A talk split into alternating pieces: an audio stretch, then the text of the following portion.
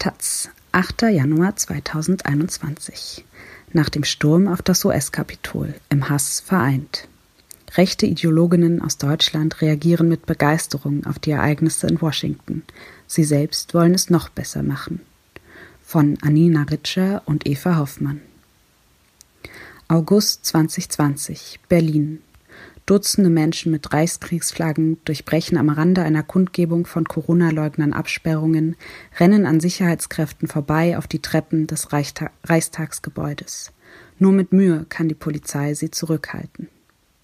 Januar 2021, Washington, D.C.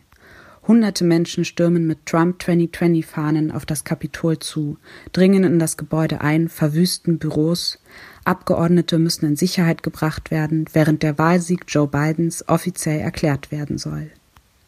Rechtsextremisten am Werk in den USA schon einen Schritt weiter bei der Zerstörung der Demokratie, während sich in Berlin eine Mischung aus Impfgegnerinnen, Corona-Leugnerinnen, Rechten und Anhängerinnen des QAnon-Mythos zusammentaten.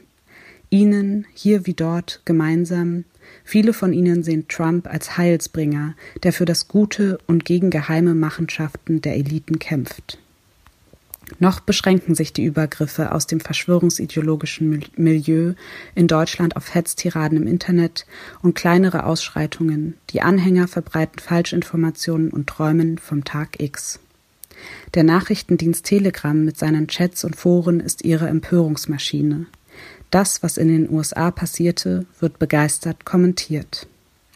Expertinnen beobachten mit Sorge, wie die Erstürmung des Kapitols die Szene anstacheln könnte. In Telegram-Gruppen namens Freiheitschat oder Friede, Freiheit, Fakten hetzen und vernetzen sie sich. Gruppen wie der Reichsbürgerkanal, Deutschland Treff oder die Gruppe QAnon Deutschland haben seit den Protesten gegen die Corona-Maßnahmen Mitglieder gewonnen. Im Chat Info Thüringen steht zusammen schreibt jemand zum offiziellen Endergebnis der US-Präsidentenwahl, das an diesem Abend im Kapitol verkündet werden soll. Jetzt werden wir trotz der besten Beweise aller Zeiten vielleicht die größte Aushebelung eines Rechtssystems erleben, aber wir Deutschen kennen das ja aus den letzten Monaten. Der vegane Koch Attila Hildmann, eine der Hauptfiguren der Szene, kommentiert: Haben Sie gut von uns Deutschen abgeguckt. FSN, das Medienportal des Neonazis Patrick Schröder, schreibt Donald Trump, zehnmal basierter als die meisten AfD-Abgeordneten in allen Parlamenten. Die Illustration zu diesem Text ist eine Spritze. Der rechtsextreme YouTuber Hagen Grell jubelt in seinem Kanal Das ist ein Sturm auf das Parlament, nicht wie damals in Berlin. Sein Kanal hat über 21.000 Abonnentinnen. Die Rhetorik ist nicht neu. Seit Monaten ist in den Chats und Gruppen die Rede davon, die Regierung und insbesondere Bundeskanzlerin Angela Merkel stürzen zu wollen. Wir werden können und müssen uns selbst vom Merkel-Regime befreien, kommentiert ein User unter einem Video des Kanals Team Heimat. Nur hätten im Blick auf die USA 99 Prozent der Deutschen vergessen, dass sie sich zuerst um Deutschland kümmern müssen. Judith Rahner von der Amadeo Antonio Stiftung hat die Reaktionen auf den Sturm aufs Kapitol verfolgt. Ich nehme eine Euphorisierung der Szenen wahr. Das sind genau die Bilder, die diese Szene braucht, um den Sturz der verhassten Demokratie zu feiern. Dass in Washington schwer bewaffnete Männer ohne große Widerstände Zugang zum Herzen der Demokratie fanden, sei alarmierend.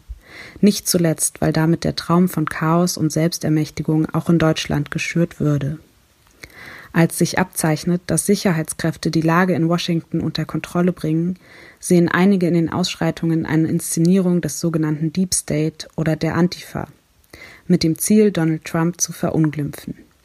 Der rechte YouTuber Heiko Schrang redet vom angeblichen Trump-Putsch und von einem Märchen. Der Deep State ist ein Verschwörungsmythos aus dem Umfeld der QAnon-Anhängerinnen.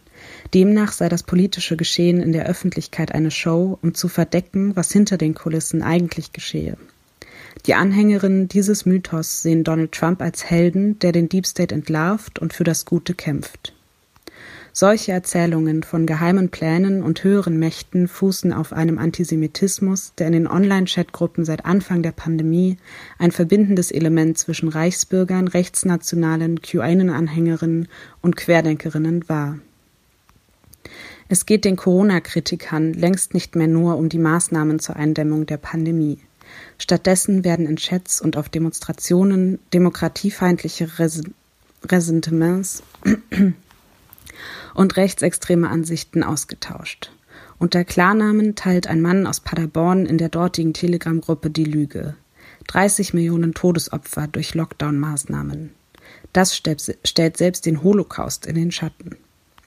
Die Normalisierung von NS-Vergleichen, Holocaust-Relativierung und verfassungswidrigen Symbolen. Alles gängig. Einigen ist das, was Demokraten als wüsten Angriff auf das Zentrum der US-amerikanischen Demokratie werten, noch viel zu wenig.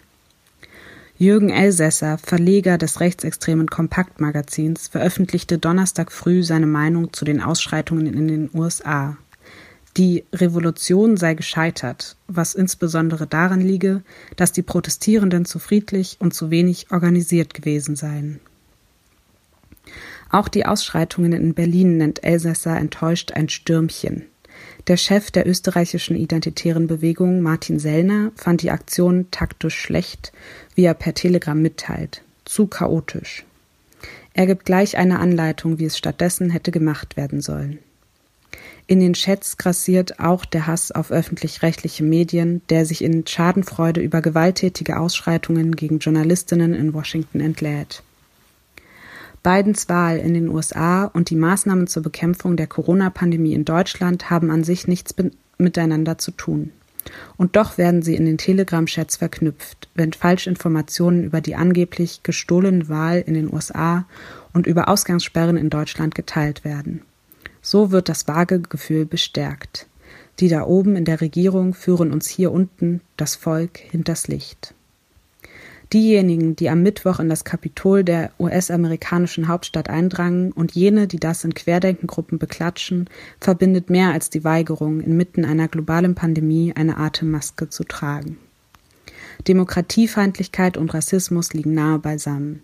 Während auf den Bildern aus dem Kapitol die rassistische Südstaatenflagge weht, tauchte im vergangenen Sommer auf Querdenken-Demonstrationen immer wieder die in Deutschland als Nazisymbol geltende Reichskriegsflagge auf was die Mehrheit der Menschen auf den Bildern vom Kapitol mit den treibenden Influencern und tonangebenden Querdenkern auf Telegram vereint?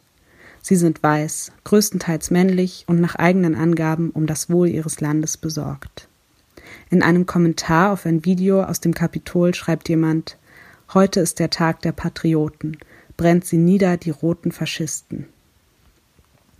Als im Sommer vergangenen Jahres die Bilder der Black Lives Matter Bewegung um die Welt gingen, fanden diese in den Telegram-Gruppen der Querdenkerinnen keine Anteilnahme. Im Gegenteil. Die Demonstrantinnen wurden als Terroristinnen bezeichnet. Nachdem der Angriff auf das Kapitol scheiterte, wurden Black Lives Matter Aktivistinnen außerdem beschuldigt, die Menge aufgehetzt zu haben. Die Falschinformationen und Weltuntergangsszenarien in den Telegram-Chats schaffen auch in Deutschland schon lange ein Klima, in dem sich die Grenzen des Denk- und Sagbaren verschieben. Das ist gefährlich, warnt Judith Rahner. Apokalyptische Szenarien, wie sie in den Foren beschrieben werden, legitimieren Gewalt. Ich sehe da eine Gefahr enormer Radikalisierung. Da reichen zwei bis drei Personen, die durchdrehen. Mit dem Austausch über Geschehnisse wie das in Washington entsteht ein neues Wir-Gefühl unter denen, die sich unter denen, die sich über die Ablehnung der Corona-Maßnahmen mit Freundinnen und Familie zerstritten haben. Gemeinsame Feindbilder, Angela Merkel, der Deep State oder die Antifa, schweißen Unbekannte zusammen.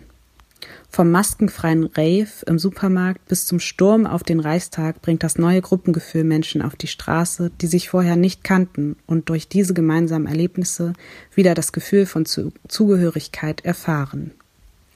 Wie weit dieses neue Selbstverständnis auch in demokratiefeindliche Selbstermächtigung münden kann, zeigte sich mit dem Angriff auf das Kapitol. Durch die Vernetzung in öffentlichen Chats wächst die rechtsextreme Echokammer auch in Deutschland. Rechte Ideologien waren von Anfang an die Grundlage einer Debatte, wie sie jetzt von Querdenkerinnen, Rechtsextremen und Verschwörungsideologinnen auf Telegram geführt wird